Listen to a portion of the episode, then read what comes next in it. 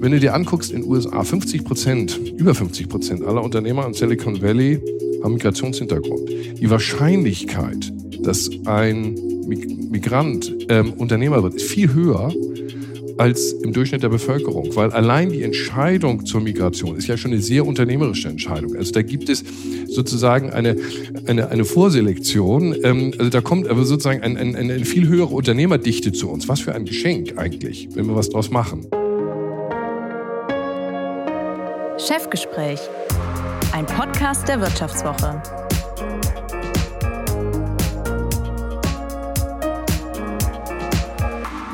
Mein heutiger Gast im Chefgespräch hat gezeigt, dass er sich wirklich gegen alle Widrigkeiten behaupten kann.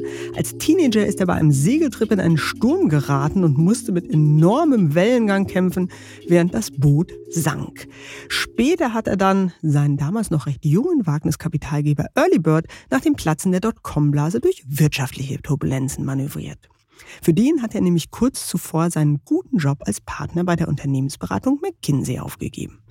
Heute verwaltet Earlybird, 1997 gegründet, etwas mehr als 80 Beschäftigte, ein Gesamtvermögen von 2 Milliarden Euro und ist damit einer der größten Early-Stage-Investoren in Europa, der beispielsweise den Online-Lottodienst Tip24, das Fintech N26 oder auch die Softwarefirma Sechs Wunderkinder groß gemacht hat, die sich Microsoft 2015 dann geschnappt hat.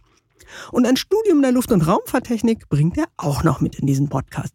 Und so soll es in der nächsten knappen Stunde darum gehen, was man beim Segeln über seine Kollegen und auch über sich selbst lernt, wie man ein Gespür für erfolgsversprechende Geschäftsideen entwickelt und in welchen Gegenden die heute eigentlich zu finden sind. Ich will von ihm wissen, warum er einen Fonds für Einwanderer aufgelegt hat und natürlich auch, ob er, wie sich das heutzutage für erfolgreiche Unternehmer gehört, seinen eigenen Weltraumflug schon gebucht hat. Und damit herzlich willkommen, Hendrik Brandes. Hallo, Varinja, freue mich über die Einladung. Ja, und wie der Startup-Szene üblich, wollen wir uns duzen. Hendrik, als du beschlossen hast, den Wagniskapitalgeber Early Bird zu gründen, warst du Anfang 30 und gerade erst Partner bei der Unternehmensberatung McKinsey geworden. Das ist jetzt nicht der absolut gewöhnliche Zeitpunkt für so den Start einer eigenen Unternehmerkarriere. Wie viel Hybris war denn da damals dabei? Ja, ich hatte, also erstmal habe ich Early Bird nicht alleine gegründet, sondern äh, wir sind ein Gründungsteam gewesen, ein Partnerteam, mit denen ich schon über eigentlich mehrere Jahre im Gespräch war. Und wir haben immer wieder auf die richtige Idee und den richtigen Zeitpunkt gewartet, gemeinsam eine unternehmerische Herausforderung anzubieten anzugreifen oder anzunehmen. Ich hatte immer den Traum, selbstständig zu sein und meine McKinsey-Karriere hat mir wahnsinnig Spaß gemacht, aber mir war eigentlich zu jedem Zeitpunkt klar, dass das nicht die berufliche Endstation sein sollte und habe eigentlich nur auf die, den richtigen Zeitpunkt, die richtige Gelegenheit gewartet, wann es denn losgehen könnte. Und nun kam die ähm, zufällig kurz nach der Partnerwahl was am Ende natürlich ein ungewöhnlicher Zeitpunkt ist, aber ich war so darauf fixiert, Unternehmer werden zu wollen, dass auch dieser Zeitpunkt dann keine Rolle gespielt hat und gesagt, jetzt ist es da, jetzt mach ich's. Und wie lief das dann an? Weil ich stelle mir das so vor, eben noch junger McKinsey-Partner und dann als Investor erstmal Nobody. Ja, das ist in der Tat, ich würde sagen, charakterbildend, um ganz ehrlich zu sein bis, bis dahin, bis zur ähm, Partnerwahl bei McKinsey, ist das bei mir so ein bisschen so eine Schornsteinkarriere gewesen. Ähm, es war für mich ein, ein, ein schnelles und erfolgreiches Studium. Dann äh, als Luft- und Raumfahrtingenieur angefangen bei einer Luft- und Raumfahrtfirma und dann noch eine Industriepromotion nebenher gemacht, was in der technischen Promotion gar nicht so richtig leicht ist. Äh, das klappte alles wunderbar. Dann den Übergang zu McKinsey, relativ schnell dort Partner geworden. Also es war eigentlich alles so, dass ich das Gefühl hatte, ich könne über Wasser laufen. Und ähm, ohne entsprechende Misserfolge und Korrekturen ist da in der Tat dann irgendwann, ähm, kommt man vor lauter Selbstbewusstsein fast gar nicht mehr durch die Tür. Und mit diesem ähm, Optimismus ausgestattet, ähm, haben wir dann auch losgelegt 1997. Und ähm, die Erfahrung, die ich dann machen musste, war, dass Geld extrem scheu ist. Ähm, dass äh, jetzt der reine, äh, das, das intellektuelle Durchdringen, was denn eigentlich Venture Capital ist, nicht ausreicht, um sein Geschäft aufzubauen. Ähm, man muss das Vertrauen Geldanlegern von Geldanlegern gewinnen. Das war extrem schwer.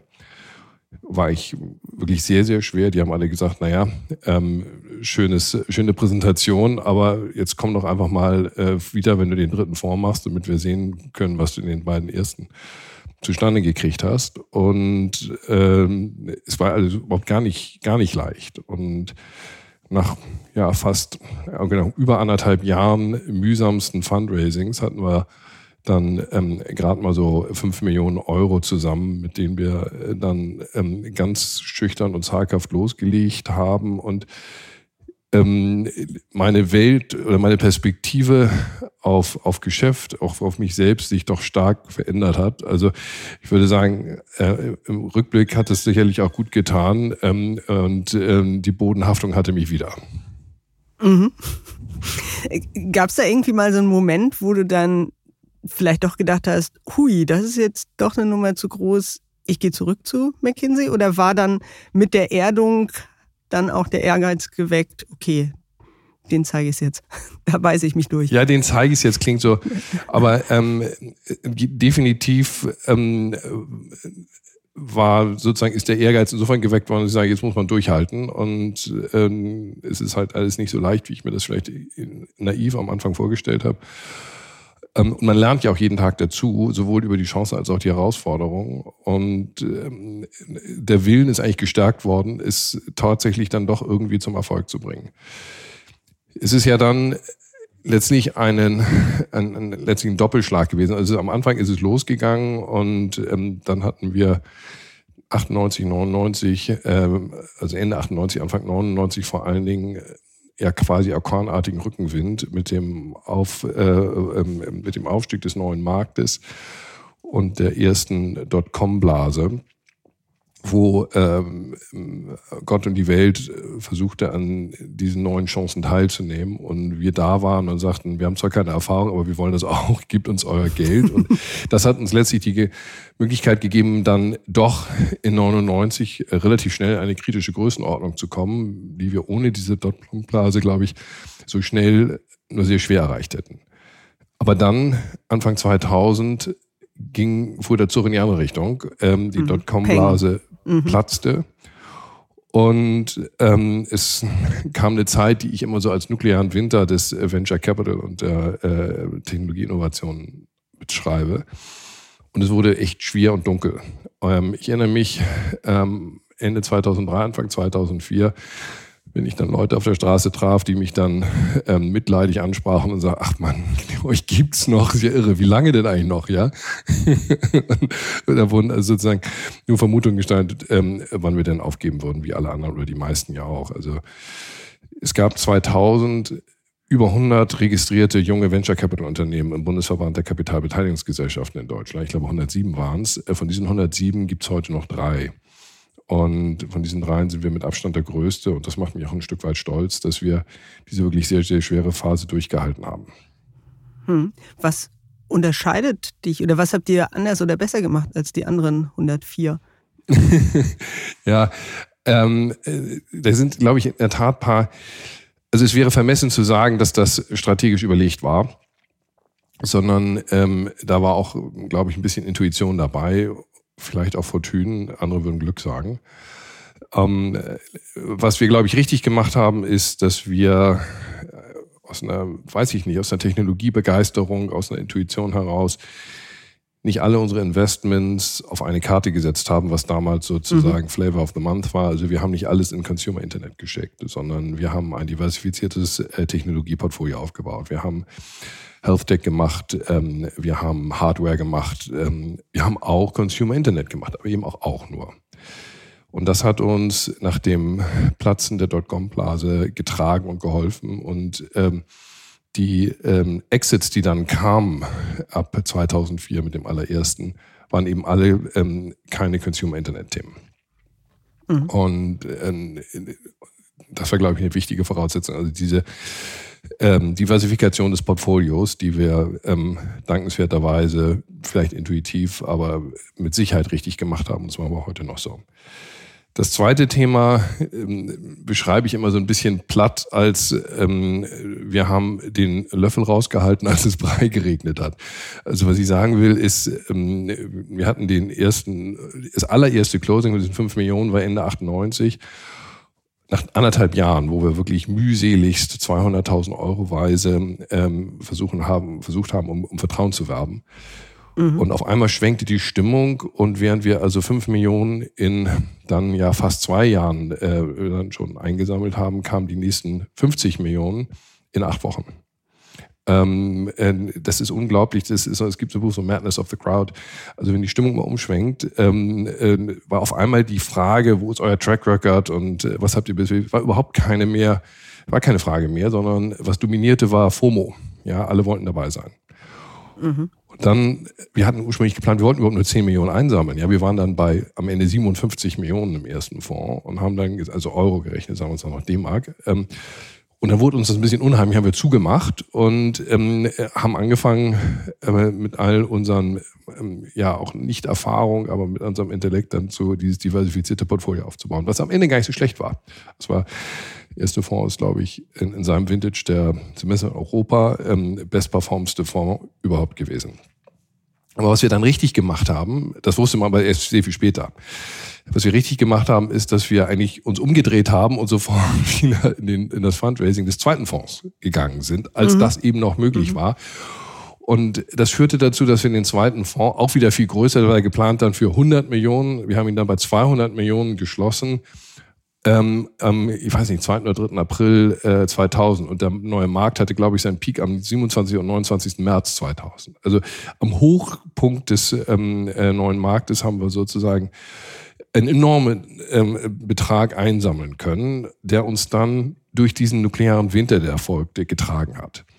Hätten mhm. wir uns dort vier oder acht Wochen mehr Zeit gelassen, bin ich nicht sicher, ob das noch gelungen wäre. Vier Monate später mit Sicherheit nicht mehr.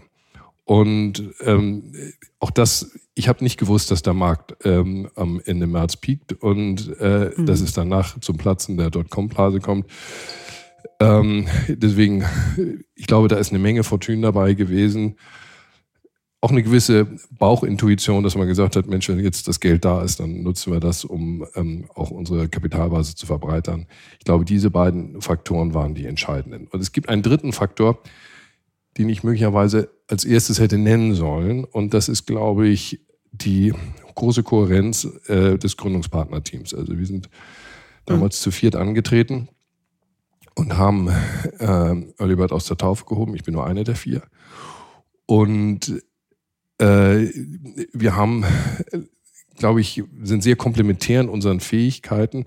Aber was uns eint, ist ähm, der Wille, der unbedingte Wille zum Erfolg und ja auch zum Konsens zwischen uns. Also wir haben uns auch in den ganz, ganz schweren Zeiten, ich glaube, schwerste Zeit war 2003, ähm, wo es alle Möglichkeiten gab äh, wo ganz viele Teams auseinandergeflogen sind, weil man gesagt hat, mhm. das wird eh nichts. Und es war ja wirklich äh, schwarze, pessimistische Nacht um einen herum.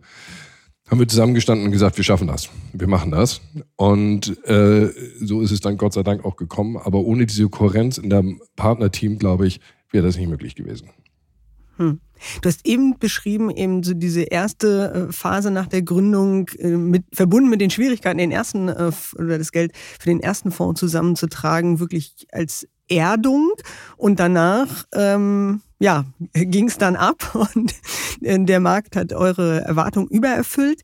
Das bringt mich zu der Frage oder, oder lässt mich an eine der ersten Lektionen ähm, denken, die du als Unternehmer äh, gelernt hast. Du hast es mal beschrieben die da lautet, es kommt darauf an, groß zu denken, während man auf dem Boden bleibt. Und das sei eben die Herausforderung für einen guten Unternehmer. Warum ist es so schwierig, diese Balance zu finden und wie gelingt es dann eben doch?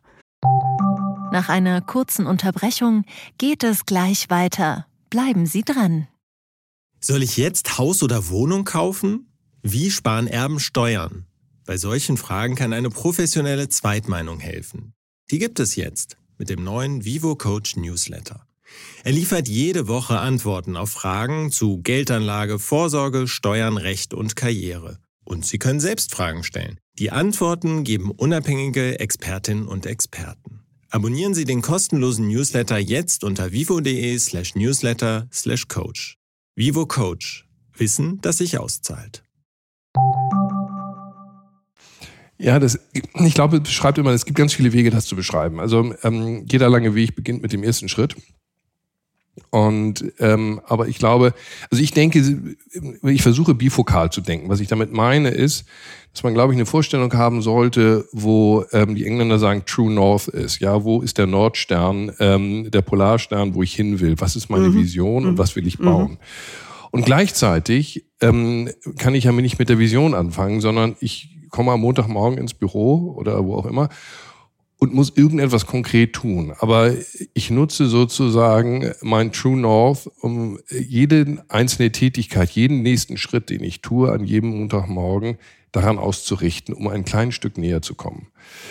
Und ähm, wenn ich nicht groß denke und ich weiß, wo meine Vision ist, sind meine Schritte jeden Morgen möglicherweise erratisch und tragen nicht dazu bei, am Ende etwas Tolles aufzubauen. Weil ich mhm. ähm, die Richtung ähm, ähm, vielleicht opportunistisch einstelle, was jetzt an jedem Montagmorgen gerade mal leichter fällt. Mhm. Ähm, und umgekehrt, wenn ich mich in den Visionen verliere und ähm, nur in meinen, in meinen großen Träumen äh, unterwegs bin, werde ich am Montagmorgen scheitern. Deswegen ist, glaube ich, die Kombination dieser beiden Dinge entscheidend. Und interessant ist, dass viele Menschen sich so mit der Mittelfristplanung beschäftigen. Ich glaube, das ist völlig irrelevant. Ich glaube, die Mittelfristplanung, die Zeit kann man sich sparen, ist gar nicht wichtig. Es kommt mhm. tatsächlich nur darauf an, wo will ich langfristig hin, was ist meine Vision und was mache ich Montagmorgen. Mhm. Und wie oft, wenn du ähm, die Gründer oder die Startups in eurem äh, Portfolio anschaust, wie schwer tun die sich genau mit dem Gedanken, vergiss die Mittelfristplanung oder genau diese Balance zwischen Nordstern und Montagmorgen ähm, hinzubekommen? Ich glaube, das ist nicht leicht und das ist, ähm, wir haben das auch lernen müssen, ganz ohne Frage. Ähm, ich habe das am Anfang auch geschrieben, da war ganz viel Vision und ganz wenig Montagmorgen dabei, als wir losgelegt haben. Auch, auch, auch ein Realismus, was Montagmorgen eigentlich überhaupt möglich ist. Ähm, und wir versuchen, unsere Rolle auch dahingehend zu, zu, zu, zu begreifen, dass wir, dass wir Coaching- und Sounding-Partner sind, ähm, unserer Startup-Unternehmer und ähm, immer wieder, ich glaube, wir, die sind ja so in der operativen, im Doing ähm, vergraben, mhm. Äh, die sind, laufen häufig Gefahr, sich im Montagmorgen zu verlieren.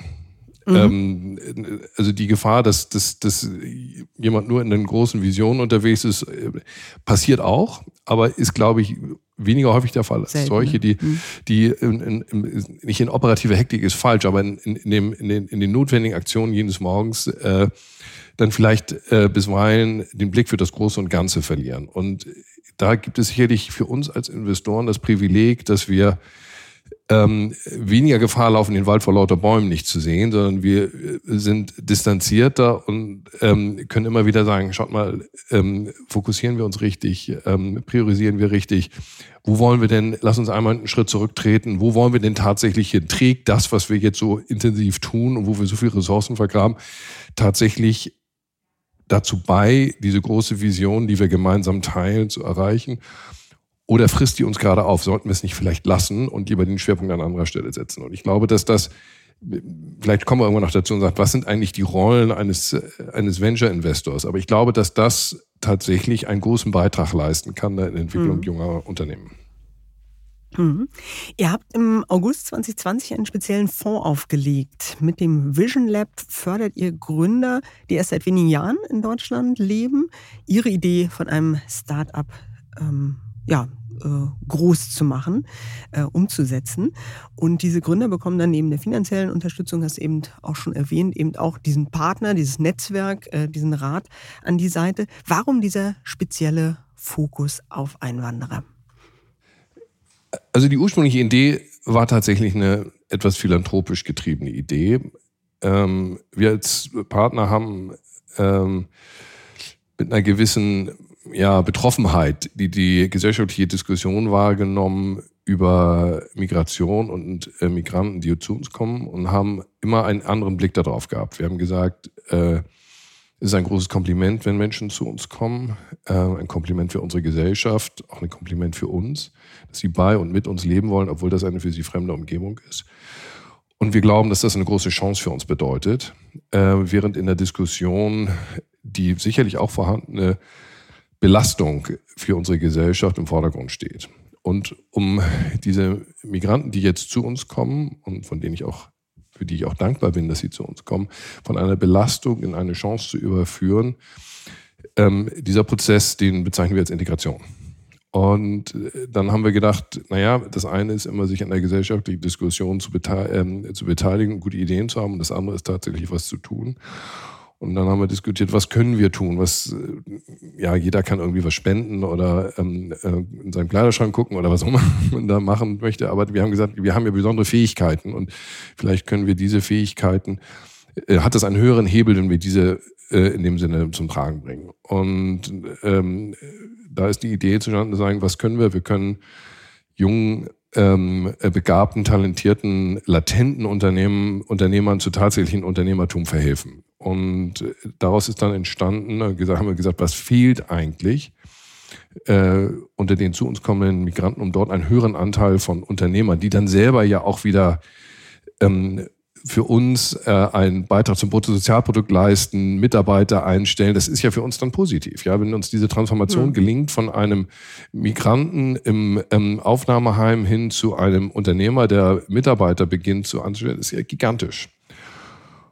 Und ähm, die, die Topologie der Probleme von Migranten, die zu uns kommen, ist natürlich ein, eine etwas andere als für Deutsche. Also es beginnt damit, dass ähm, die kein Netzwerk haben von Familie oder Freunden oder Ersparnissen, was auch immer, sondern die kämpfen jeden Morgen ums nackte Überleben. Ja, die haben also nicht das Privileg, mal zu sagen, wir können jetzt mal ein halbes Jahr mich mal über Unternehmensgründung mhm. Gedanken oder lebe von meinen Sparnissen oder meine Eltern, ich ziehe wieder mal meinen Eltern ein. Das geht nicht. Ähm, Hinzu kommt, dass sie kein Netzwerk haben. Sie äh, fühlen sich verloren in einem deutschen bürokratischen Wald, wo sie nicht wissen, äh, wie man mit einer Unternehmensgruppe, wie man mit diesen Dingen umgeht. Und wir haben gedacht, das ist vielleicht ein ganz guter Ansatzpunkt und ähm, damit legen wir los. Wir haben dann also ein, dieses Vision Lab Fonds aufgesetzt. Der ist in der ersten Stufe nur gefundet worden von uns Partnern. Mittlerweile gibt es externe Investoren da drin. Und dieser Vision Lab Fonds ist dazu da, den latenten Unternehmern, die noch gar keine Unternehmer sind, ich, du kannst es auch sagen, es ist ein Stipendium. Äh, ich nenne das so ein, so ein, mhm. so ein Peace of Mind Investment. Sagen, die kriegen von uns 25.000 Euro und sagen, die kriegst du. Und die gibt dir eine Basis. Ähm, dafür musst du dich auch nicht rechtfertigen, die musst du auch nicht zurückgeben sondern gibt dir eine Basis, wo du jetzt mal ein halbes Jahr dich äh, damit beschäftigen kannst, ähm, wie du dein Unternehmen, das du im Kopf hast, tatsächlich umsetzen und gestalten kannst. So, als wenn ich als Deutscher bei meinen Eltern einziehe und sage, jetzt brauche ich mal ein bisschen mhm. Zeit, um mich zu, geistig zu sortieren und das loszulegen. Mhm. Des Weiteren haben wir gesagt, dann versuchen wir diese, dieses fehlende Netzwerk zu ergänzen und haben Partner angesprochen. Wir haben Bain angesprochen und Egon Zehnder und das Handelsblatt, ich weiß nicht was, wir haben gesagt, wir versuchen ähm, ähm, andere mit uns sozusagen ähm, das, das äh, sozusagen kostenfrei pro bono sich hier zu engagieren, ähm, diesen talentierten, jungen, zu uns gekommenen ähm, ähm, Migrationsunternehmern ähm, sozusagen das zu geben, was, was ein Deutscher vielleicht mehr hat, nämlich das mhm. Netzwerk und äh, sie dabei zu unterstützen, ihre Idee zu konkretisieren und zu entwickeln. Und wir sind dabei auf viel Unterstützung und Begeisterung gestoßen und ähm, haben gesagt, klar machen wir damit, äh, wird toll. Und so ist das entstanden. Heute, das kriegt immer mehr Momentum.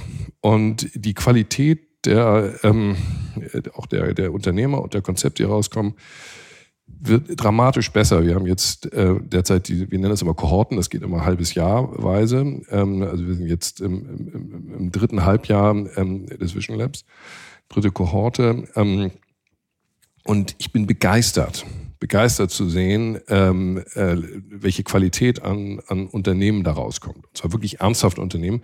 So ernsthaft, dass ich sage, aus dem rein ursprünglich mal philanthropischen Ansatz wird jetzt durch die Hintertür mhm. für uns auch ein plötzlich kommerziell sinnvoller Ansatz, weil wir anfangen, einzelne dieser ähm, Migrationsunternehmer jetzt ernsthaft zu diskutieren für ein mögliches Investment, ein Follow-on-Investment aus unseren kommerziellen Fonds. Das stand ehrlicherweise am Anfang nicht im Vordergrund, wird aber zunehmend ein Thema, weil ähm, da kommt wirklich gute, wirklich gute Sachen raus. Und man muss auch sagen, wenn du dir anguckst in den USA, 50 Prozent, über 50 Prozent aller Unternehmer in Silicon Valley haben Migrationshintergrund. Die mhm. Wahrscheinlichkeit, dass ein Migrant ähm, Unternehmer wird, ist viel höher als im Durchschnitt der Bevölkerung, weil allein die Entscheidung zur Migration ist ja schon eine sehr unternehmerische Entscheidung. Also da gibt es mhm. sozusagen eine, eine, eine Vorselektion, ähm, also da kommt aber sozusagen ein, ein, eine viel höhere Unternehmerdichte zu uns. Was für ein Geschenk eigentlich, wenn wir was draus machen. Mhm. Und das Vision Lab, dieser Fonds möchte eben ein Stück dazu beitragen, dass wir ähm, ein paar mehr dieser zu uns kommenden Migranten tatsächlich dabei unterstützen, Unternehmer zu werden und wie gesagt, ich stelle zunehmend fest, ähm, dass es möglicherweise sogar etwas ist, was ich auch, was im kommerziellen Kontext für Earlybird sinnvoll ist. Das stand, wie gesagt, hm. nicht im Vordergrund. Hm. hm. Wie du eben sagst, insofern nicht überraschend, weil eben äh, jemand, der in ein anderes Land einwandert, eben gerade das mitbringt, was für Unternehmertum braucht. Mut, Eigeninitiative. Heißt denn das im Umkehrschluss, dass uns Bio-Deutschen mitunter der Biss fehlt? Sind wir zu bequem geworden? Nein, das finde ich eigentlich nicht. Es gibt ja immer wieder die Diskussion, ähm, warum ähm, hat Deutschland kein Silicon Valley und warum ist ähm, die, die, die, die Tech-Unternehmerdichte in Deutschland äh, oder das Tech-Unternehmendichte geringer als in den USA und das wird dann auf Mentalität und äh, Risikoawareness und ich weiß nicht was mhm. alles ähm, äh, zurückgeführt. Diese Einschätzung teile ich nicht. Ich ähm, habe durchaus äh, den Eindruck, dass wir eine vollkommen vergleichbare ähm, sozusagen Unternehmerdichte haben wie in vielen anderen Teilen der Welt. Und wir haben das letztlich auch gesehen in Zeiten des neuen Marktes, ähm, wo plötzlich Deutschland ja zum Mecker der Tech-Gründung mhm. war wurde. Ähm, und das hat mit einer Sache korreliert, und zwar das war mit der Verfügbarkeit von Geld. Und ich glaube, das ist auch der entscheidende Faktor. Also an Initiative, Kreativität, ähm, ähm, ähm, Technologiewissen mangelt es uns nicht in Deutschland. Ähm, der Grund, warum wir ähm, nicht auch in der gleichen Weise, zumindest jetzt äh, per capita, äh, Googles und Facebooks äh, produzieren, liegt schlicht und ergreifend daran, dass wir unseren hochtalentierten Unternehmern nicht im gleichen Umfang in der Lage sind, Wachstumskapital zur Verfügung zu stellen, ähm, um tatsächlich auf globalem Umfang dann auch wettbewerbsfähig zu sein. Ich glaube, das ist ein Thema, über das wir uns unterhalten müssen und das wir äh, lösen müssen. Und wenn das der Fall sein wird, werden wir auch ähm, die zukünftigen Open AIs oder wer es auch immer ist, äh, auch aus Deutschland sehen. Hm. Ehe wir dann vielleicht ein bisschen genauer darüber sprechen, wie man denn diese klugen Köpfe und Unternehmer findet, würde ich eine kleine Lockerungsübung ganz gerne äh, einschieben.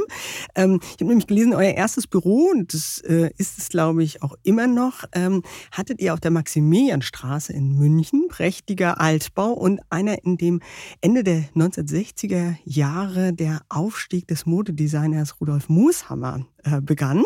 Das ist jetzt nicht so das, was ich als erstes mit einem VC in Verbindung bringen würde. Deswegen würde ich jetzt in so einem äh, kleinen äh, Schlagabtausch ganz gern mal austesten, welche Rolle denn so die typischen Symbole der Startup-Szene in deinem Alltag spielen. Ich beginne jeweils einen Satz und du führst ihn dann zu Ende. Darf ich nur eine Sache, bevor wir anfangen, äh, ja. sagen? Und zwar unser erstes Büro war tatsächlich Absolut. in Hamburg auf der Schanze. Also ähm, das okay, glaube ich entspricht der, der, ja, der, der, der, Reputation mehr. Und wir sind ähm, äh, dann in Hamburg irgendwann, als es zu klein war, umgezogen äh, ins Kreuzfahrtzentrum an die Elbe.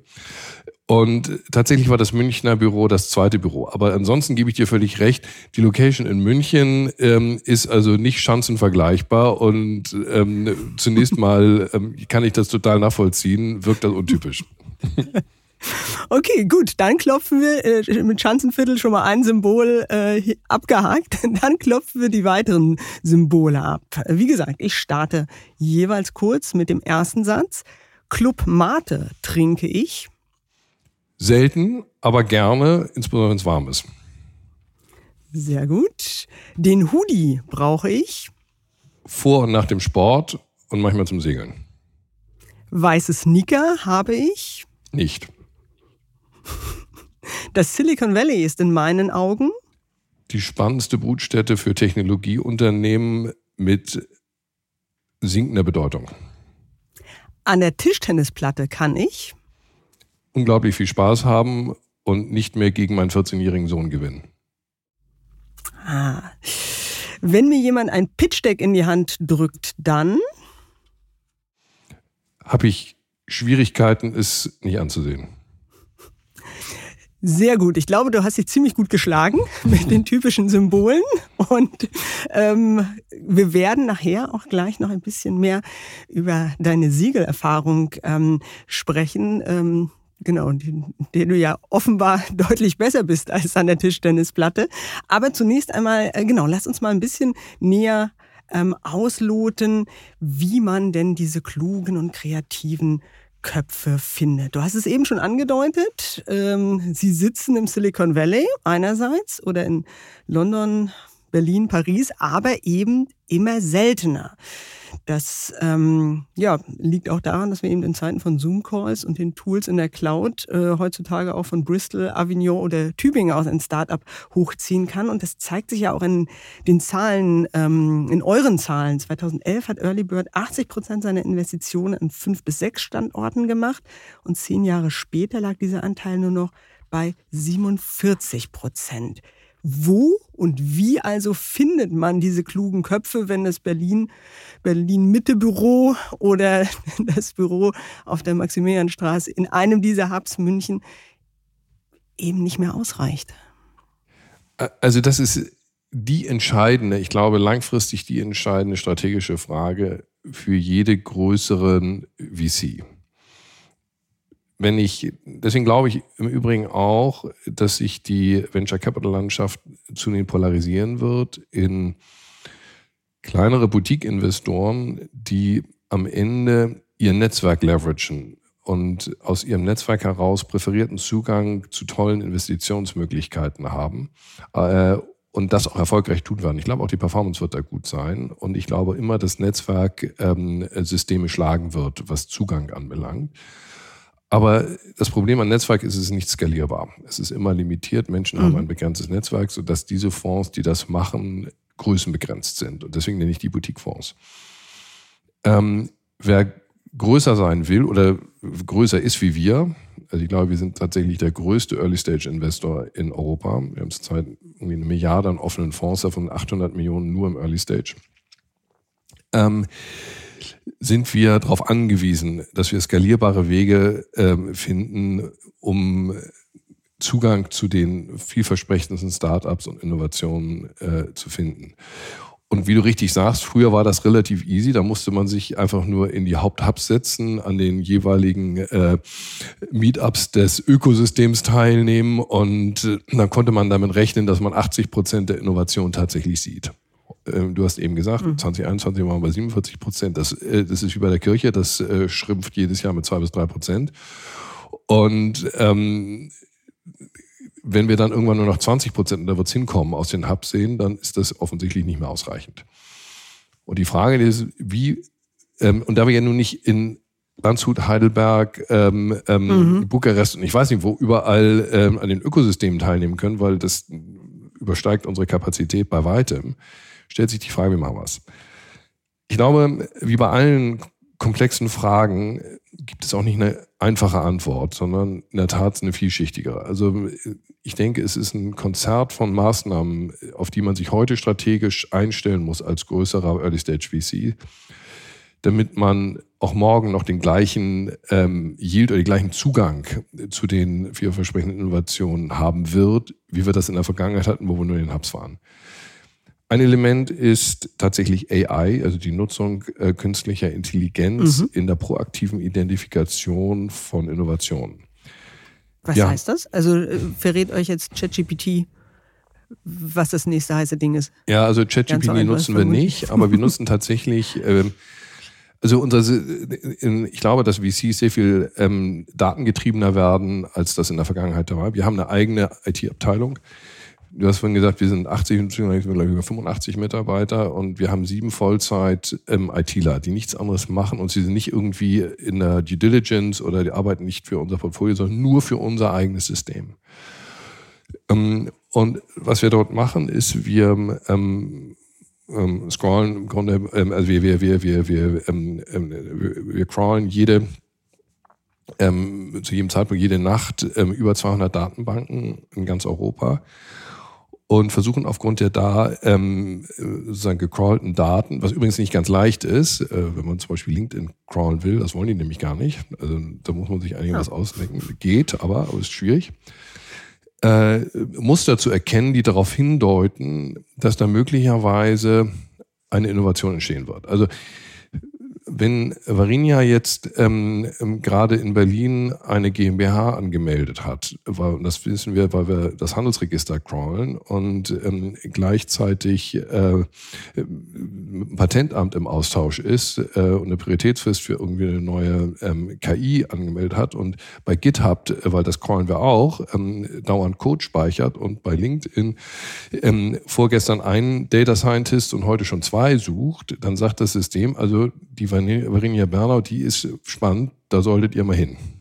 Ähm, und dann würden wir dir ähm, systemgestückte E-Mail schreiben und sagen, liebe Varinia, finden wir toll und spannend. Ähm, wir sehen, du, du machst da einiges, hast du mal Lust zu sprechen. Ähm, heute, also in der Vergangenheit waren von dem Dealflow unter 20 Prozent outbound, also Dinge, die wir sozusagen, also deutlich unter 20 Prozent wir auf ähm, äh, latent oder mögliche ähm, äh, Gründerinnen ähm, zugegangen sind und gesagt haben, schau mal, ähm, ähm, lass mal sprechen. Wir haben mhm. gehört, finden wir toll. Mhm. Waren eher bei 15, ja. Ähm, heute liegt der Anteil bei 75 Prozent. 75 Prozent mhm. sind äh, Dinge, die wir proaktiv identifizieren. Häufig viel zu früh weil Varinia sagt jetzt, also ähm, ja, Henrik, vielen Dank. Ähm, also bin ich habe noch ein bisschen noch, Geld auf der Hohen. Ja, ein bisschen Geld und also, sage ich überhaupt kein Problem. Ähm, ähm, wenn wir dir irgendwie, wenn wir da zum Gespräch zur Verfügung stellen, stehen können, vielleicht ist für dich mal interessant, wie ein Investor drauf guckt, völlig unverbindlich, melde dich einfach, freuen wir uns, ja, und versuchen in Kontakt zu bleiben. Aber irgendwann kommst du zu dem Punkt und sagst du, Mensch, jetzt weiß ich genau, was ich machen möchte und ähm, jetzt fehlt nur eine Sache, jetzt fehlt nämlich ähm, sozusagen das Benzin im Tank, das Kapital. Und dann erinnerst du dich vielleicht, Mensch, Early Bird, der Henrik hat mich damals irgendwie angeschrieben, das war irgendwie nett. Ähm, und kommst wieder auf uns zu und sagst, jetzt ist vielleicht der Zeitpunkt, da bin ich interessiert, lass mal sprechen. Und äh, das wird immer wichtig, ist aber nur ein Element. Zweites mhm. Element ist, dass man, ähm, dass wir versuchen, bestimmte äh, besonders interessante Gründerinnengruppen zu ähm, proaktiv zu identifizieren und dort quasi einen Service anzubieten, der eine gewisse Loyalität gegenüber Early Bird entwickelt. Also wir haben einen Fonds, der heißt Early Bird X, kommt eigentlich aus dem Uni X, ähm, wo wir gesagt haben, der, wir bauen dort ein Netzwerk mit der Technischen Akademie in ganz Europa auf. Äh, wir haben da irgendwie 50, rund 50 Professoren irgendwie angelandet, die wir in zwölf Cluster, AI, Robotics, Cloud, äh, Quantum, ich weiß nicht was, alles einsortiert haben. Und denen haben wir, den Professoren haben wir gesagt, ähm, schaut mal doch, ihr kennt auch doch ähm, eure, sozusagen euer Segment, ihr seid auf den ganzen Konferenzen, wenn ihr da irgendwie interessante Projekte, die aus eurer Sicht ähm, einer Kommerzialisierung nahe sind oder das verdienen würden, lasst uns doch darüber sprechen und dann würden wir mit denen versuchen, über einen Spin-out zu reden und wenn das dann dazu kommt, dann beteiligen wir euch. Ähm, das mhm. funktioniert gut. Da sind fantastische Deals rausgekommen. Ähm, ähm, wir haben jetzt den ersten Deal, der sozusagen, wir machen Alibert X ein kleiner Fonds, 50 Millionen, wo wir also sozusagen nur sehr kleine, paar hunderttausend Euro Tickets machen für die initiale Kommerzialisierung. Wir haben jetzt ein ersten, erste Thema, was wir jetzt in den ähm, eigentlichen Frühphasen äh, Flagship-Fonds übergeführt haben. Unternehmen ist ein Quantum Computing äh, Unternehmen, Electron, kommt aus äh, der Universität Siegen es funktioniert und gibt uns, glaube ich, einen schönen Zugang zu diesen Fundamentalinnovationen mhm. in einer ganz frühen Phase. Das hat nichts mit dem AI-Thema zu tun, ähm, mhm. ist eigentlich ein organisatorisches Thema, gibt aber auch ähm, äh, besonderen Zugang. Ganz ehrlich, auch Vision Lab äh, was wir vorhin diskutiert haben, spielt darin eine gewisse Rolle, Mhm. weil die Gruppe ähm, von Migranten, haben wir vorhin schon gesagt, ähm, haben eine ungewöhnlich hohe latente Unternehmerdichte. Und wenn wir uns dort zunehmend ähm, positionieren, ist ja nicht nur so, dass wir sozusagen diejenigen betreuen, die in die jeweiligen Ko- Kohorte, die sind ja schon vor, bevor wir jetzt sozusagen zehn ähm, äh, Migrantenunternehmer ähm, in diese Kohorte hineinbringen, haben wir ja Hunderte angeguckt. Und ähm, es ist ja ein wahnsinniges Privileg, dass die freiwillig auf uns zukommt, weil die gesagt haben, hm, also dieses quasi Stipendium von Earlybird finden wir ganz spannend. Wir zeigen mal, welche Ideen wir haben und in Anführungsstrichen bewerben uns. Und das ist für uns natürlich auch ein Wert. Ähm, trägt auch dazu bei. Wir haben noch weitere Initiativen, die jetzt noch nicht ähm, so reif sind, dass ich sie jetzt quasi äh, hier ähm, in der Öffentlichkeit vortragen möchte, die aber alle in den gleichen sozusagen In die gleiche Richtung. in die gleiche auf, den, auf, die, auf die gleiche Vision einzahlen. Das ist übrigens auch wieder das Thema bifokal vorhin. Also ähm, das sind sozusagen die Montagsmorgenschritte, dass ich sage, ich mache irgendwie dieses AI, wir nennen das Early Birds Eagle Eye, ja, ich mache eben ähm, Early Bird X oder wir machen äh, Vision Lab und da gibt es eben noch drei, vier andere Themen, die wir auch machen. Die sind alle orientiert an der, an der langfristigen Vision, dass wir glauben, dass der überlegene Zugang zur, ähm, äh, zur, zur Innovation in Europa so früh wie möglich am Ende unser differenzierender Wettbewerbsfaktor oder äh, unser, unser, unser Wettbewerbsvorteil im Markt ist. Weil ich glaube, das ist wahnsinnig schwer, das zu erreichen und es ist auch schwer, da Wettbewerb zu machen, ähm, wenn jemand anders schon drin ist. Also unser Anspruch ist, dass wir eigentlich bei jedweder Innovation, die in Europa passiert, das Privileg haben wollen, als Erste entscheiden zu können, als institutioneller Investor einzusteigen. Natürlich leben wir nicht, ähm, also schaffen wir das nicht in allen Fällen, aber wir würden es so gerne. Und alles, was wir tun am Montagmorgen, ähm, prüfe ich immerhin dahingehend, trägt das dazu bei. Und wenn das nicht unbedingt dazu beiträgt, dann hat es vielleicht keine Priorität.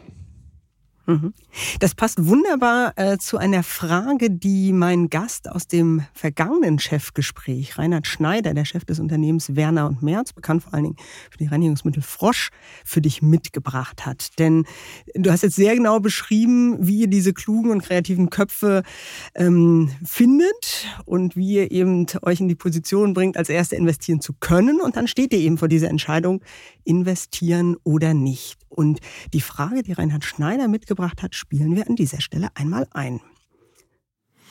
Ja, mich würde sehr interessieren, wie man als Risikokapitalgeber denn die sogenannte Feasibility, also die Machbarkeit der einzelnen Konzepte dann auch bewertet. Macht man das so pauschal, so ein bisschen aus dem Bauch heraus, weil das ja sehr viele auch sind, die man sich dann anschauen muss? Oder aus welchen Quellen bezieht man denn die äh, unabhängigen ähm, Fach- und Brancheninformationen, die eigentlich notwendig wären, um etwas genaueres zu erfahren über tatsächliche Umsetzbarkeiten verschiedener Projekte. Ja, also ich fange mal von hinten an. Ähm, anders als im Private Equity und Buyout Geschäft ist Venture Capital durchaus zu einem hohen Maße urteilsgetrieben. Also du hast das Bauch getrieben. Ich weiß nicht, ob es nur der Bauch ist. Ich hoffe, der Kopf ist auch dabei. Aber ähm, es ist ähm, es ist urteilsgetrieben und es gibt immer ganz viele Gründe, ein Venture Capital Investment nicht zu machen. Und wenn man sich dennoch dazu entscheidet, kommt man zu dem Urteil, dass man in diesem Fall glaubt, dass die äh, Erfolgswahrscheinlichkeit, den, die Risiken ähm, ja, ähm, denen überlegen ist oder die ähm, überkompensiert. Ähm, der wichtigste Anteil im Early Stage ist der Mensch, ist der Gründer selber. Wir haben mal, äh, das erzähle ich immer ganz gerne, wir haben das mal genannt, eine Postmortem-Analyse gemacht. Also wir haben äh, nur für uns als Partnership haben wir mal gesagt, wir haben so und so viele Unternehmen in der Vergangenheit abgeschrieben und verloren. Da sind also alle unsere guten ähm, ähm, Bekenntnisse und der gute Glaube ist nicht wahr geworden, sondern es ist gescheitert. Jetzt ist es doch eigentlich legitim und richtig ähm, und verantwortlich, sich mal äh, damit zu beschäftigen und sagen, was ist eigentlich die Topologie der Gründe, warum es gescheitert ist und vielleicht können wir was daraus für die Zukunft lernen. Was ganz interessant war, ist, dass, und ich spreche jetzt nur über die gescheiterten Unternehmen, und das ist ungefähr ein Viertel aller Investments, die wir machen. Von diesen Viertel sind sieben Prozent gescheitert im Nachhinein, weil wir glauben, dass die Produktmarkthypothese nicht aufgegangen ist. Also Technologie hat nicht funktioniert oder wir haben geglaubt, da ist ein Markt, da ist aber gar keiner. Und keiner wollte es richtig haben und das mussten wir dann irgendwie konstatieren das Unternehmen ist gescheitert. Das ist wahnsinnig wenig, wenn du, weil du, ja, wenn du das auf die Gesamtheit der, der Investitionen ist, ähm, das sind ähm, sieben Prozent von 25 Prozent. Das heißt, es liegt unter zwei Prozent, täuschen wir uns ähm, in der Produktmarkthypothese total interessant. Ja, ähm, ist äh, also irgendwann das Produkt kommt wir können offensichtlich sehr sehr gut einschätzen, ob es dafür einen Markt geben wird und ob das Produkt dazu passt. Äh, wir haben allerdings ein Drittel, ein knappes Drittel, ähm, haben wir verloren, weil die Märkte, die wir gesagt haben, die kommen oder die sind, die antizipiert haben, die sind viel später gekommen, als wir gedacht haben, dass sie kommen würden.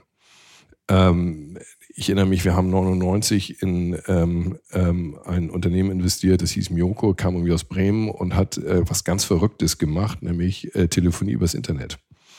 Und ähm, 2002 haben wir das dann völlig entnervt abgeschrieben, weil ähm, es, es, es ging und ging nicht los. Und wenn da natürlich keine Umsätze kommen, dann muss man die Verluste vorfinanzieren und dann haben wir uns die Nerven verlassen. Ich denke, 2004, glaube ich, ist das erste Mal Skype an eBay verkauft worden für damals 2,3 Milliarden. Ähm, jetzt weiß ich nicht, ob aus Miyoko jemals ein, äh, ein, ein, ein Skype geworden wäre, weil da braucht es mehr als die richtige Produktmarkthypothese. Aber es zeigt, wir waren zu früh. Und da gibt es ganz viele andere Beispiele. Auch wir haben ähm, ein Spin-out aus der ETH investiert 2000, äh, Bridgeco. Die haben gesagt, in der Zukunft ähm, die einzige Art und Weise, äh, wie wir eine Datenvernetzung haben wird, das geht nur noch übers Internet. Ja, also nur das IP-Protokoll, also das äh, Internetprotokoll wird letztlich die Vernetzung sein und zwar sowohl für Fernsehen als auch für Telefonie, ähm, Computer sowieso, aber auch jeder Eischrank wird am Ende äh, an dieses Internet angeschlossen werden. Das, das kann man sich heute ist 23 Jahre später, das war so wahnsinnig visionär und es ist so richtig gewesen. Aber damals, das war hoch umstritten und überhaupt nicht klar. Ähm, und es hat vor allen Dingen viel länger gedauert, weil nämlich die haben damals gesagt, 2003, 2004 spätestens so weiter werden wir massenhaft diese, ähm, äh, diese, diese Bridge-Software und diese Bridge-IP ähm, ähm, mhm. ähm, ähm verkaufen, um jedes elektrische Gerät sozusagen ans Internet anschließbar zu machen. Und das war mitnichten so.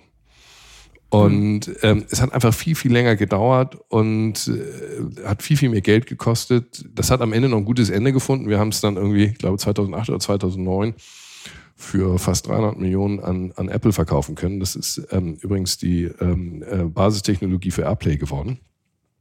Ähm, ja. Ähm, äh, ja, aber es ist ähm, äh, äh, trotzdem, es zeigt, äh, wir haben uns fundamental im Timing geändert. Und man ist nie zu spät, sondern es ist äh, teilweise besonders schwer zu sagen, wie viel Zeit es braucht, damit neue Märkte neu entstehen. Bringt, erklärt uns aber immer auch nur ein gutes Drittel des Scheiterns. Und bei, den, bei dem Rest haben wir gesagt, Mist, Produktmarkthypothese passte, Timing passte, links und rechts sind die Startups erfolgreich geworden, unseres nicht. Dann haben wir im Umkehrschluss gesagt, naja, dann hatten wir im Grunde alle Voraussetzungen in der Hand und es lag an uns selber. Es lag letztlich an, den, äh, an, dem, an, der, an der Exekutierung ähm, des Konzeptes. Und dafür sind die Menschen verantwortlich. Und dann haben wir gesagt, da haben wir offensichtlich ähm, aufs falsche Team gesetzt. Oh, jetzt habe ich relativ lange geredet und versucht herzuleiten und sagen, es gibt ganz gute Daten, die sagen, also zwei Drittel der Entscheidung ist die Einschätzung der Menschen unheimlich interessant, weil das ist natürlich Bauchgefühl und Subjekt, ähm, subjektiv. wem trauen wir was zu und wem nicht? Ähm, können wir wahrscheinlich einen eigenen Podcast darüber machen, äh, wie wir versuchen, Absolut, ja. ähm, hier uns äh, eine Einschätzung zu verschaffen. Und da hat sich unheimlich viel getan in den letzten zehn Jahren. Ich glaube, wir sind heute dramatisch, dramatisch besser als früher. Also wir sind ähm, äh, und, und, und haben viel stärker ein Gefühl, worauf wir achten müssen. Also äh, ich glaube, dass Menschen, die gute Unternehmer sind, so einen unternehmerischen Kompass in sich tragen. Die haben die Fähigkeit, wie auch immer, unter hoher Unsicherheit, äh, mit wenigen Datenpunkten, mit einer höheren Wahrscheinlichkeit richtige Entscheidungen zu treffen als andere. Und diese Fähigkeit ist ein Talent, das überall gilt. Dass also ein guter Unternehmer ist mit hoher Wahrscheinlichkeit ein guter Einzelhändler, ein guter Real Estate Investor und ein guter Tech-Unternehmer. Es hat ganz wenig mit Domain-Expertise zu tun. Und ähm, was auch interessant ist, wie man zu diesen Entscheidungen trifft. Gibt es ganz unterschiedliche Wege nach oben. Da gibt es auch nicht das Richtige. Einen ziehen sich in ihren Elfenbeinturm zurück und denken und, und analysieren und, und googeln und ich weiß nicht was. Und am Ende plopp fällt dann deren Entscheidung raus und die ist ähm, häufig besser als bei anderen. Andere sagen, ich habe ein Netzwerk von, ich weiß nicht, 30 Leuten oder 50 Leuten, denen ich vertraue, von denen ich wirklich glaube, dass die gut sind. Die rufe ich alle an. Und dann mache ich irgendwann ähm, eine Konsolidierung des Feedbacks und treffe so meine Entscheidung. Und es gibt noch dritte Wege. Ist eigentlich auch völlig egal, wie man das macht. Entscheidend ist nur der Outcome und sagen, ist er in der Lage, unter hoher Unsicherheit mit einer höheren Wahrscheinlichkeit als der Durchschnitt richtige Entscheidungen zu treffen. Und wenn man sagt, das ist eigentlich das, was einen erfolgreichen Unternehmer ausmacht, dazu kommt noch irgendwie, ähm, man muss Menschen mitnehmen kann, weil man äh, nicht alleine unter äh, sozusagen äh, agieren kann, sondern ähm, ja, das ist also ähm, das kommt dazu. Aber dieses, wenn ich es auf diese Entscheidungsfähigkeit bringe, dann ähm, ähm, beeinflusst das sehr, wie wir Menschen angucken, weil ich versuche zu verstehen, wenn ich, äh, wenn ein Unternehmer zu mir kommt wie hat der in der Vergangenheit seine Entscheidung getroffen und welchem Erfolgsquote war das ausgestattet? Das ist natürlich viel leichter, wenn der schon mal Unternehmer war. Deswegen sind Repeat Entrepreneurs immer so, Klar, so beliebt, ja. weil er sagt, da kann ich einen Proxy, mhm. das ähm, blind aber im Krückstock, ob der das kann mhm. oder nicht. Ja, muss ich ja nur gucken, was mhm. rausgekommen ist. Ähm, aber die überwiegende Mehrheit der Menschen, die zu uns kommen, sind eben keine Repeat Entrepreneurs. Und ich muss trotzdem die Entscheidung treffen. Und dann, ähm, also wenn wir uns jetzt unterhalten würden über eine Unternehmensgründung, würde ich versuchen, würde ich mich unheimlich an deinem CV festbeißen und ähm, würde versuchen, was sind die kritischen Entscheidungspunkte in deinem Leben gewesen? Ob du bestimmte Entscheidungen getroffen hast für ein Studium, für eine berufliche Ausrüstung, einen Jobwechsel, wenn es auch Praktikums waren oder was auch immer. Eben, eben, ich versuche herauszufinden mit dir, was waren kritische Entscheidungspunkte, wie hast du die getroffen und wie waren sie und waren sie erfolgreich für dich? Um mir ein mhm. Bild zu machen, ähm, ob du diesen Kompass hast oder nicht. So, das ist also zwei Drittel. Und das letzte Teil ist dann eher analytisch, dass man sagt, ist der Markt entsprechend groß, perspektivisch glauben wir dran. Wir hatten vorhin mhm. drüber gesprochen. Market Timing ist immer ein, ähm, ein, wahnsinnig schwieriges Thema. Versuchen wir uns so weit es gehen zu nähern. Ähm, da machen wir Fehler. Ähm, und ähm, natürlich ähm, das Thema Verteidigbarkeit einer, einer Wertschöpfung, English Value Proposition, ähm, weil so ein junges Startup ist natürlich immer ein volatiles, sensibles Pflänzchen und wenn die eine tolle Idee haben, die aber nicht verteidigbar ist, weil jeder kann sie nachmachen, dann ist das in der Entwicklung eher schwierig. Ja. Deswegen setzen wir uns schon ganz früh, auch wenn es noch gar keine andere, keinen Wettbewerb gibt, darüber nach, da denken wir darüber nach, wie wird ein Wettbewerb darauf reagieren und wie ist unsere Antwort darauf. Nach einer kurzen Unterbrechung geht es gleich weiter. Bleiben Sie dran. Sie leben Fairness, Kultur und Werte? Zeigen Sie Ihr Engagement als Arbeitgeber und werden Sie Teil der Fair Company Initiative. Mit der Fair Company Initiative zeichnet das Handelsblatt Unternehmen aus, die insbesondere Berufseinsteigern und Young Professionals ein faires, attraktives Arbeitsumfeld bieten. Zu den entscheidenden Werten gehören unter anderem das Engagement für Mitarbeitende, Diversity und Chancengleichheit, Nachhaltigkeit und gesellschaftliche Verantwortung. Erfahren Sie jetzt mehr unter faircompany.de. Mhm. Wir biegen jetzt so langsam in die Schlusskurve ein und da würde ich jetzt ganz gerne noch ein bisschen über den Menschen, Henrik Brandes, wir haben ja eben gesagt, der Mensch ist eben doch sehr äh, wichtig sprechen. Was wolltest du denn eigentlich werden, als du ein kleiner Junge warst? Da wusstest du vermutlich noch nicht. Dass also ich kommt darauf an, wie klein. Beruf also Investor ich, gibt. Ich würde, würde, würde vermuten, irgendwann wollte jeder mal, weiß ich nicht, Polizist oder keine Ahnung, das ist ganz weit her, aber ich hatte, ähm, wenn ich dann, als ich so 15, 14, 15 war, ich wollte immer Architekt werden. Das war mein Traum. Weil es war relativ früh evident, dass ich ähm, eine gewisse naturwissenschaftliche, mathematische Begabung habe. Das ist mir in der Schule leicht gefallen. Und ich habe immer wahnsinnig viel gezeichnet. Und ähm, also das Zeichnen war für mich immer eine Riesenpassion. Und ich habe auch ein ungewöhnliches Abitur gemacht in Kunst und Mathe Und ähm, es ist leider nicht zu, weiß ich nicht, ob es leider ist, leider ziehe ich zurück.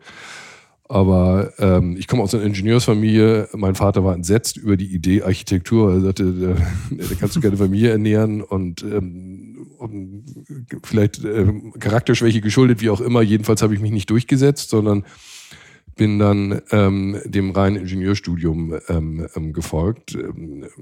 Und ich bin sehr glücklich damit geworden. Aber was ich, wenn du mich fragst, was ich ursprünglich werden wollte, dann war das Architekt. Und es macht mir immer noch viel Spaß. Das ist doch auch schön. Studierst hast du dann, äh, wir haben es vorhin auch schon mal kurz erwähnt, weil du dann danach nämlich eben auch bei dem Airbus-Vorgänger EADS gearbeitet hast als Ingenieur. Studiert hast du an der TU München Luft- und Raumfahrttechnik. Und das bringt mich natürlich zu der Frage, ob du auch gern wie Branson und Bezos einen Weltraumflug machen würdest oder ihn womöglich schon gebucht hast. Also ich habe nicht gebucht, ist das in meiner Bucketlist? Nein. Also ich glaube mit überwiegender Wahrscheinlichkeit, ich werde nicht in den Weltraum fliegen. Ähm, und ich stelle mir das fantastisch vor. Ähm, ich glaube, ich hätte Angst. Und äh, genauso wenig, ich bin wirklich passionierter Segler und ähm, das bedeutet ganz, ganz viel für mich. Äh, habe ich jemals den Ansporn gehabt, über den Atlantik zu segeln, wie so ganz viele, die eigentlich viel weniger segeln als ich, habe ich nie gehabt und treibt mich auch nicht, finde ich jetzt. Ähm, ja, ist für mich persönlich, ich will das auch gar nicht bewerten. Ich kann das auch sozusagen intellektuell nachvollziehen, was das für andere äh, bietet. Aber das ist ähm, nicht etwas, was für mich jetzt besonders reizvoll ist. Insofern äh, schaue ich mir mit Begeisterung die Bilder an, die andere aus dem Raum auf die Erde machen. Äh, ich muss da nicht unbedingt hoch. Hm. Dir genügen ja auch die irdischen Turbulenzen. Du hast, ähm, ich habe es eingangs erwähnt, bereits im jungen Alter von 17 Jahren ein Abenteuer bestanden, das wirklich aufregend klingt. Ihr wart auf einem Segeltrip ähm, unterwegs und dann ist euch ein Mast abgebrochen und das Boot begann zu sinken. Dazu kam ein Gewittersturm mit 65 Knoten und für alle, die selten auf dem Segelboot unterwegs sind, das entspricht mehr als so 120 Stundenkilometern. Was war denn da los? Ja, es war in der Tat so. Es war, ähm, ähm, ähm, ich war 17 und ähm, bin damals nicht Hamburger auf der Elbe gesegelt und es kam ein Gewittersturm. Das passiert in der ähm, ähm, Intensität nicht sehr häufig. Es kam eine schwarze Wand. Da hatten gedacht, wir würden es noch in den Hafen zurückschaffen, weil es sah nicht gut aus. Ähm, dem war leider nicht so. Und äh, war wirklich ein, ähm, es war in der Nähe der Schleuse in Brunsbüttel, also im oberen Teil der Elbe. Und es kam über uns ähm, eine unglaubliche Stärke. Es war ein, es war ein Dias, ein kleines Kielboot.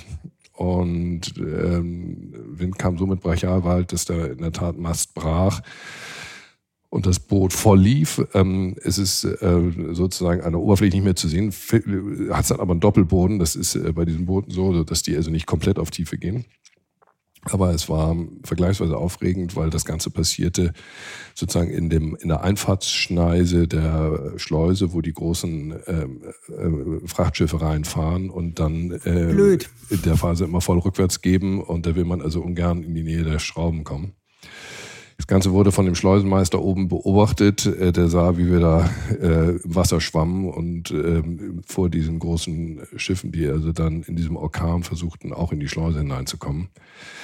Daher weiß ich auch, wie viel Wind war, weil die maßen äh, die Windstärke oben auf der Schleuse und äh, die haben dann dankenswerterweise einen ähm, Zollschlepper rausgeschickt, ähm, der dann erstens, die haben sicherlich auch die Boote, die großen Frachter äh, informiert, dass da Menschen Schon mal vorgewarnt. Schwimmen, ähm, und äh, hilflos sind und die haben uns dann rausgefischt das war ähm, für mich, also ich muss gestehen, ich habe äh, das erste und einzige Mal in meinem Leben, wo ich wirklich Todesangst. Nein, stimmt, ich habe noch mal Todesangst gehabt, aber da hatte ich wirklich Todesangst und das ist nicht schön. Und wie lange hat es dann gedauert, bis du dich wieder auf ein Segelboot getraut hast? Ein Tag. Ich habe am nächsten Tag Okay. ich bin, ich bin, nein, das ist, ähm, das ist ein, ähm, das ist ein, äh, ein singuläres, äh, ähm, das passiert wirklich selten und ähm, ich bin mit Segeln aufgewachsen, ich bin auf dem Wasser aufgewachsen, wahrscheinlich in meiner Kindheit fünf Tage die Woche war ich auf dem Wasser und also für mich hat das nie die Konsequenz gibt, ich gehe, ich gehe jetzt nicht mehr ähm, aufs Wasser.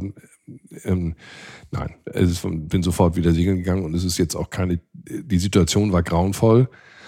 Möchte ich unter gar keinen Umständen noch ein weiteres Mal erleben, aber ähm, es hat nie äh, den Gedanken gegeben, dafür das Segeln aufzugeben. Mhm.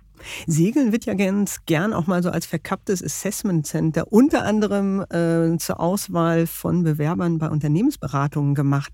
Was lernt man denn da auf dem Segelboot über sich selbst und vor allen Dingen über die Kollegen? Oder ist das so eine Metapher, die. Ich glaube, da ist viel Wahres dran, um ehrlich zu sein. Also ich glaube, man lernt äh, Menschen an wenigen Orten besser kennen als äh, auf dem Segelboot ähm, gerade auch im, im, im Leistungssport ähm, ist es, wenn man größere Teams, in größeren Teams segelt, kommt es auf extreme Koordination des Teams untereinander an. Man ist, äh, ist man ist ja sehr arbeitsteilig unterwegs und äh, jeder Griff muss aufeinander abgestimmt, jede Aktion muss aufeinander abgestimmt sein und dann funktioniert es in Summe äh, erfolgreich und gut lernt darüber, äh, wie, äh, wie diszipliniert Menschen sich in äh, so einen Teamkontext sozusagen integrieren können und äh, da auch nicht in aufregenden Situationen rausspringen.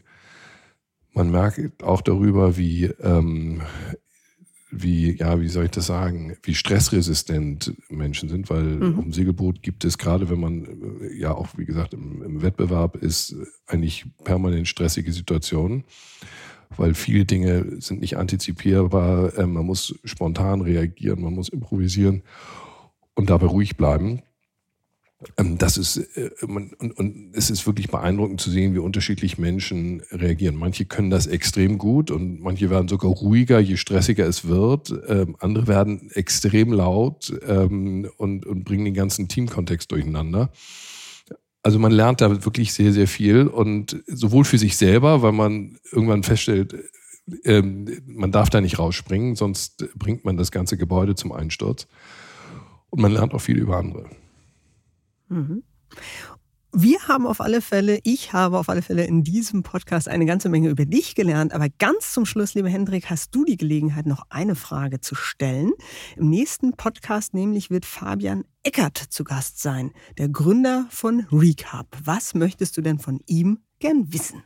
Genau, dann, dann sage ich das nochmal. Also, lieber Fabian, was mich interessieren würde, ist, was treibt dich an? Ist es der philanthropische Impact-Effekt ähm, ähm, von äh, diesem tollen Vorhaben, diesem tollen Unternehmen, das du da vorantreibst? Ist das etwas, was dich erfüllt und letztlich der tiefere Sinn ist? Oder siehst du primär den kommerziellen Erfolg, der ähm, von Impact begleitet ist? Das ist schön. Aber am Ende geht es darum, äh, ein Unternehmen aufzubauen, das wirtschaftlich erfolgreich ist und realisiert. Ganz herzlichen Dank. Dank dir. Hat mir Spaß gemacht. Haben auch Sie eine Frage an unsere Gäste im Chefgespräch? Oder vielleicht eine Idee, wen wir unbedingt mal einladen sollten? Dann schreiben Sie uns an chefgespräch.vivo.de. Wenn Ihnen dieser Podcast gefällt, lassen Sie gern eine positive Bewertung da. Auch Feedback können Sie uns gern senden an chefgespräch.vivo.de.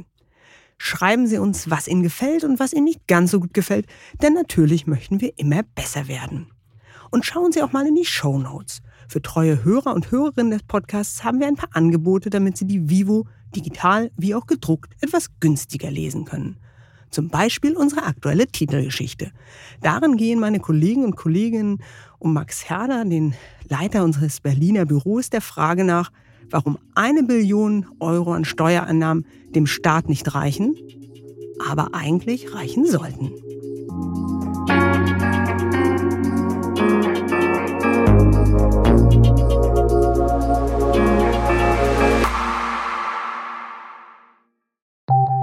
Nach einer kurzen Unterbrechung geht es gleich weiter. Bleiben Sie dran. ChatGPT und andere Technologien verändern unsere Arbeitswelt rasant. Bei der Veranstaltung Work in Progress diskutieren wir in der Handelsblatt Media Group die Zukunft des Arbeitsmarktes, HR-Trends, KI, mentale Gesundheit und neue Leadership-Perspektiven. Sei am 13. und 14. Juni in Düsseldorf oder virtuell dabei und melde dich jetzt an unter work-progress.de.